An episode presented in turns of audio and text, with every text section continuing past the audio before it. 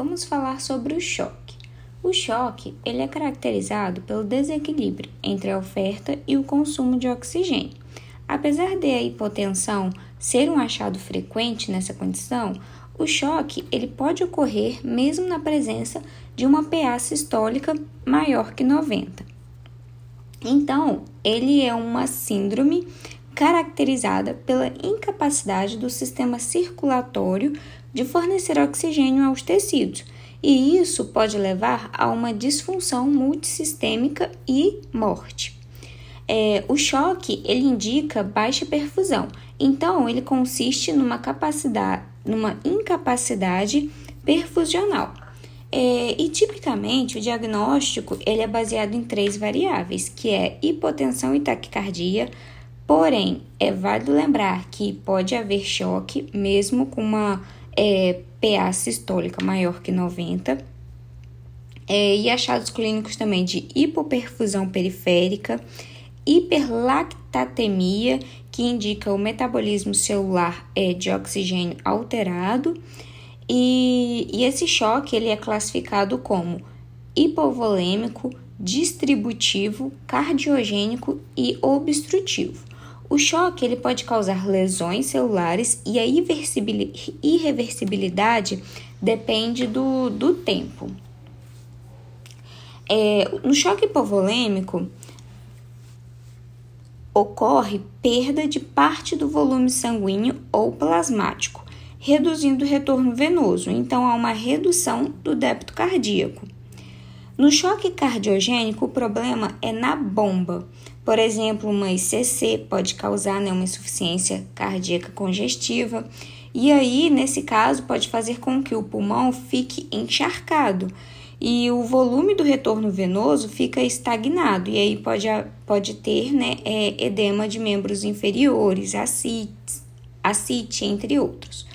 É, no choque obstrutivo, temos a presença de um trombo no sistema é, circulatório, que entope a artéria, por exemplo, pulmonar, ocorrendo uma sobrecarga de ventrículo direito, pois o volume que vai chegar no pulmão com o destino ao ventrículo esquerdo será bem menor. E então esse ficará acumulado no ventrículo direito e isso pode causar é, um, um edema pulmonar. É, no choque distributivo, há um aumento da dilatação do leito vascular generalizado e dessa forma as pressões de, perfus, de perfusão elas caem. E o que fazemos com o paciente? Bom, a monitorização obrigatória é da PA, é da frequência cardíaca e da oxi, oximetria de pulso. Depois existem as monitorizações passivas e ou necessárias, né, a depender do quadro, que é a pressão arterial invasiva, uma sondagem vesical para o controle da diurese, uma saturação venosa de oxigênio para ver o gasto de oxigênio, pois quanto menor a saturação venosa central de oxigênio, pior vai ser a perfusão periférica.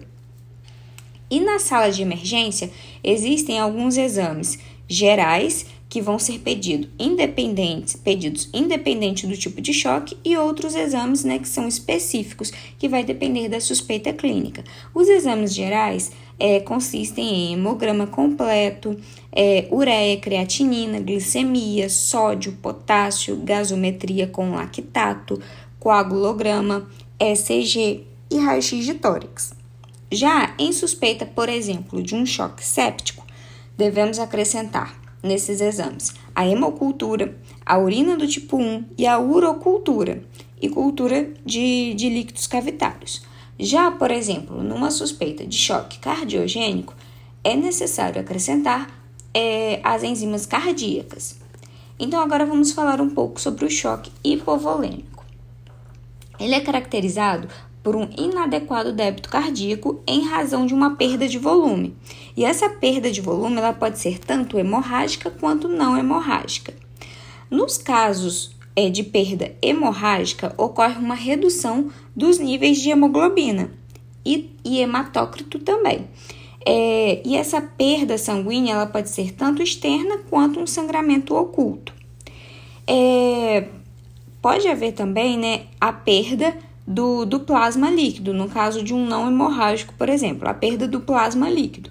Nesse caso, nós vamos ter no exame um hematócrito muito elevado. E o hematócrito é a razão entre o volume ocupado pelas hemácias e o volume de sangue total.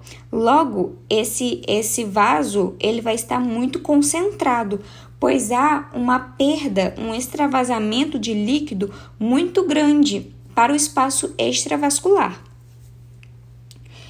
É, mas é importante também dosar, né, esse, além desse hematócrito, é, e se ele tiver muito alto, né, muito hemoconcentrado, isso quer dizer que o indivíduo está perdendo né, muito líquido e, nesse caso, é essencial aumentar a, volu a volemia para poder é, causar uma diluição nesse, nesse vaso hemoconcentrado. No caso do choque cardiogênico, nós vamos ter uma hipoperfusão sistêmica e hipotensão que se deve à grave disfunção do miocárdio e geralmente está associado a um edema pulmonar. E a principal causa é o infarto agudo do miocárdio. E a droga de escolha nesse caso é a dobutamina, também pode ser usado dopamina em doses altas e pode-se fazer também um digitálico.